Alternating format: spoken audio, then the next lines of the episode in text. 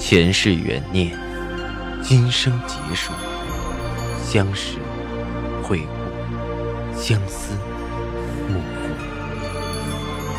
忘川河畔无等，三生石前许愿，浮华落尽，只余情深入。欢迎收听由喜马拉雅出品的《情似故人来》，作者。文安初心忆故人，蒋波，魅影，明月照经纶，木千林。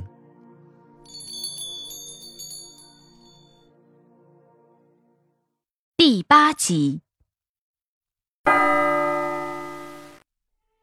那晚和顾军聊了许多，我第一次认真的和他聊蒋迪，他承认。蒋迪的青春、热情、痴缠吸引了他，还有与我的理智、清冷截然相反的性格。我总是很独立，任何事都不需要他插手，以至于他觉得作为一个男人没有用武之地。尤其在他事业低谷的时候，觉得家里外头都不需要他，男人的自尊很受挫。而蒋迪的楚楚可怜，一次次找一些微不足道的小事让他帮忙，却极大的鼓励了他那颗脆弱的心，有了重拾雄风的感觉。而蒋迪不食人间烟火，为情而生、为情而死的痴缠，也让他震动。离开北京的前一晚，顾军到工体找到蒋迪，送回宿舍。而蒋迪横在顾军的车前，含着眼泪，说：“如果他要走，就从他的身体压过去。”顾军沦陷在这种痴狂的感情里，而这种飞蛾扑火的感情，淡然冷静的我，给不了他。听着顾军一点一点讲着他和蒋迪的故事，我的心也随着。一点一点的撕裂，和这么炽烈的情感相比，我的洗衣服、做饭、带孩子，显得多么逊色。这样的情感，比乱搞苟合更加让我体无完肤。我心如死灰，只无力的说着：“离婚吧，我成全你。”暖暖跟我。不，顾军发疯似的摇着我。洋洋，我从没想过离婚。我对你坦白，我没控制好自己的感情，但我们之间也有感情，不管是亲情还是爱情。如果分手，我的心更疼啊！女儿，家庭，你让我怎么放弃？啊！顾军不知何时也变得这么能说善感。也许是近墨者黑吧。人呢，为什么要有感情，却又无法专注，才会有这种种的悲欢离合、阴晴聚散？那晚我和顾军整夜没睡，顾军坚决不同意离婚，反复保证绝不再去找蒋迪。我麻木的看着他，保证，发誓。还有用吗？最终我答应他再想想。如果我知道后面会发生的事，那一天纵然是伤心绝底，也会坚持把婚离了。什么是爱？从那一天起，我不再相信爱。曾经我的青春年华，笑靥长发，那些美，那些好。我以为给了爱情，最终却败给了岁月。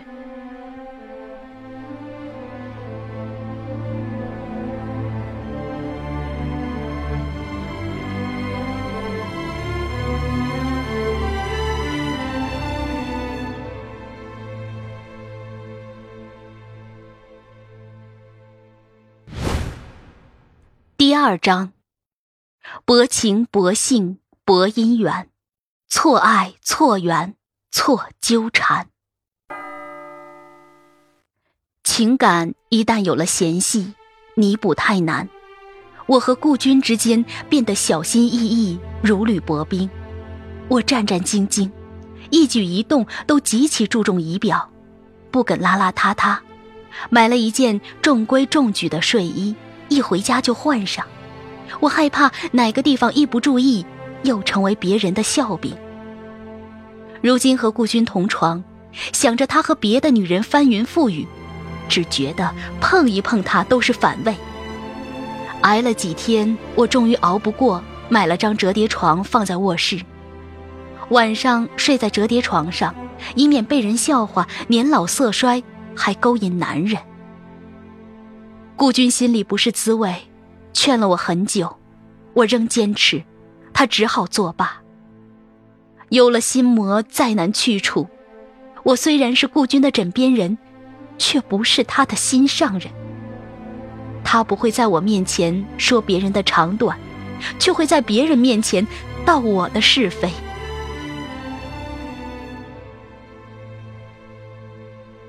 姚青莲恨铁不成钢的骂我：“你脑子是怎么想的啊？那是你男人，倒成了勾引了。外头那小贱人倒理直气壮了，赶紧离离离，和那渣男还有什么好过的？”再熬几年，真成了黄脸婆，我看你怎么嫁。我只能苦笑。一旦走入围城，纵然辛苦，即便心酸，那别离也是抽筋剥皮般伤筋动骨。最后给他一个机会，最后一次。暖暖下半年要上幼儿园了，又多了一笔开支。顾军学校有一家共建的幼儿园。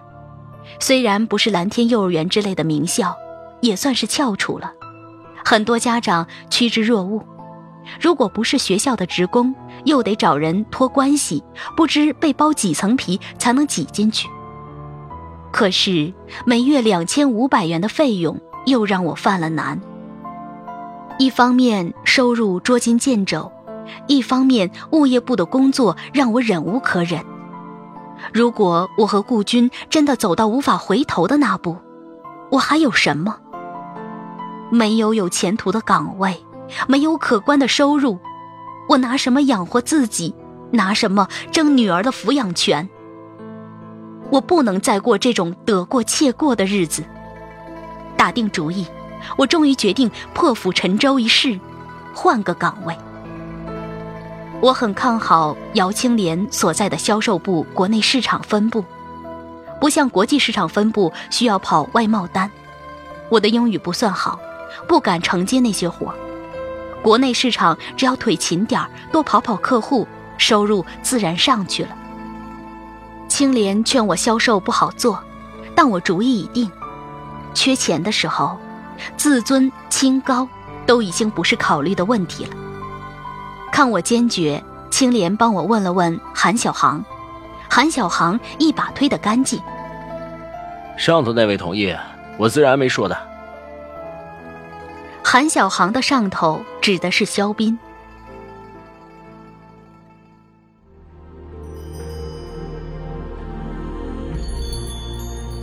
您正在收听的是喜马拉雅出品的长篇穿越小说《情似故人来》。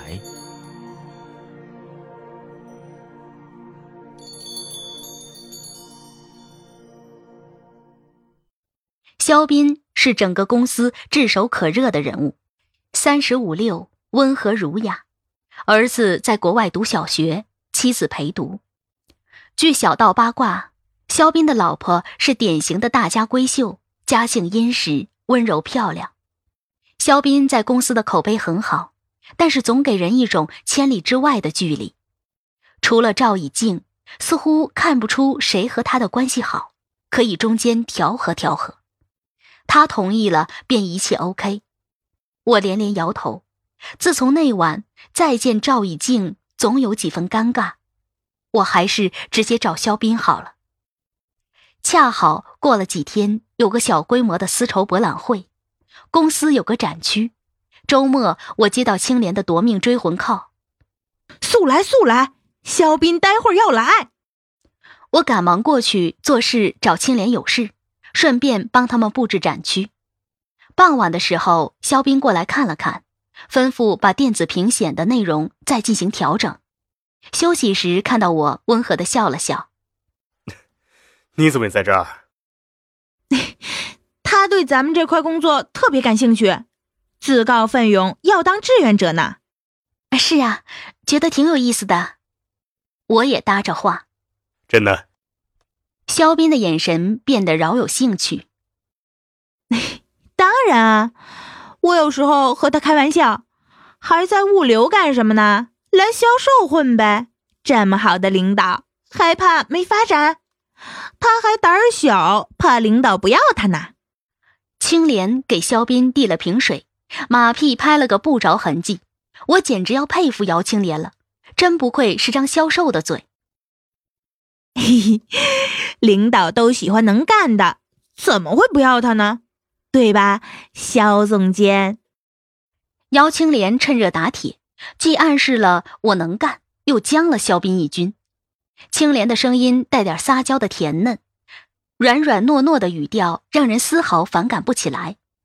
肖斌看着青莲，颇具玩味的笑着，笑得我心里直发毛，一点底气都没有。正在我心虚气短的时候，肖斌淡淡的说道：“那是自然。”我立即喜不自胜。真的吗？那我就准备申请了。肖斌给了我一个肯定的点头。很久之后。当我和肖斌熟悉后，问他为什么会同意，他说了两个原因：一是我是唯一一个和他打乒乓球敢赢他的，也能赢他的；二是他被姚青莲逗乐了，头回见着这么使劲推销别人的。我在公司内网上下载了申请调岗的表格，填好后转出部门的物流主管签了字，顺助我大展宏图，转入部门。肖斌、韩小航都签了，交到人力资源主管高经理那里。一般走到这个程序，最后就是赵以静做个样子签签字，别人不敢说，肖斌想要的人还不是随手欲取。我也把心放得安稳了些。碰巧赵以静那阵子回到了江苏总部，接着的日程安排是去法国谈单子，大概要二十多天才能回来。报告便一直搁在了高经理那里。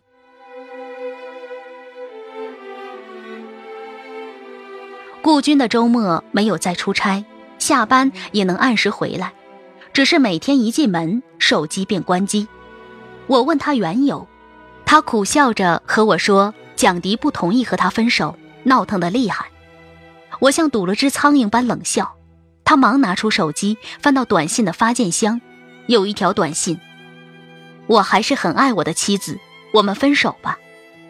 这条短信作秀的几分可笑，是给我看，还是真的发出去了？我淡淡的看着他。那你再发一次，输进去蒋迪的号。顾军的脸瞬间白了，在我的坚持下，输进去一个手机号，发完赶紧关了机。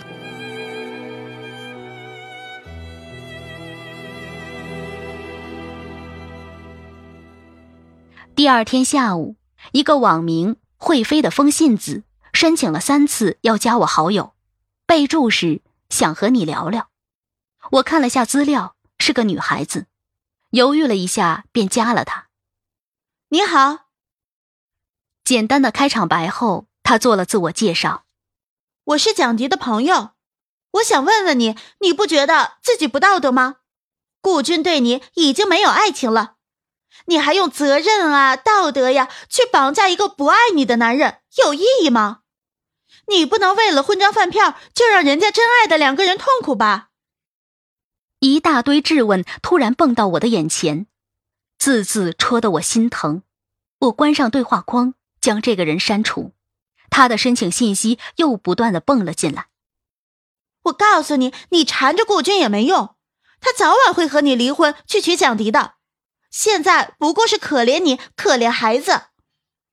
蒋迪的家里有背景，你不要逼得他对你用手段哦。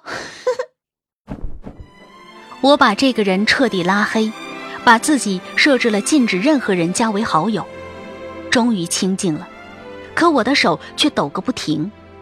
我宋清扬活到现在，从来不惹是非，在家里我是乖乖女，在学校我是好学生，成了家是好老婆，在单位忍气吞声。我人生第一次被人侮辱威胁，前所未有的愤怒。我把 QQ 截图发给了顾军。过了一会儿，顾军的电话来了，祈求着：“老婆，你别生气，晚上回去给你解释。”我反复看着那段文字，气急反笑。现在的年轻女孩子还懂不懂廉耻？怎么做着下三滥的事儿，还敢于给自己歌功颂德、标榜？忍不住对姚青莲吐槽。他咬牙笑着，哼，青阳，你不用着急，我倒是觉得蒋迪坐不住了。顿了顿，说道：“嗯，我帮你去查查，看这小妖精在哪儿作怪。”过了一会儿，他给我打电话，上次那个弄电脑的小陆远程查了一下 IP，那个风信子是在北京的某个小区。但是具体的房间号就需要内部有人才能查。就在北京，蒋迪不是在外地吗？我的头有点昏。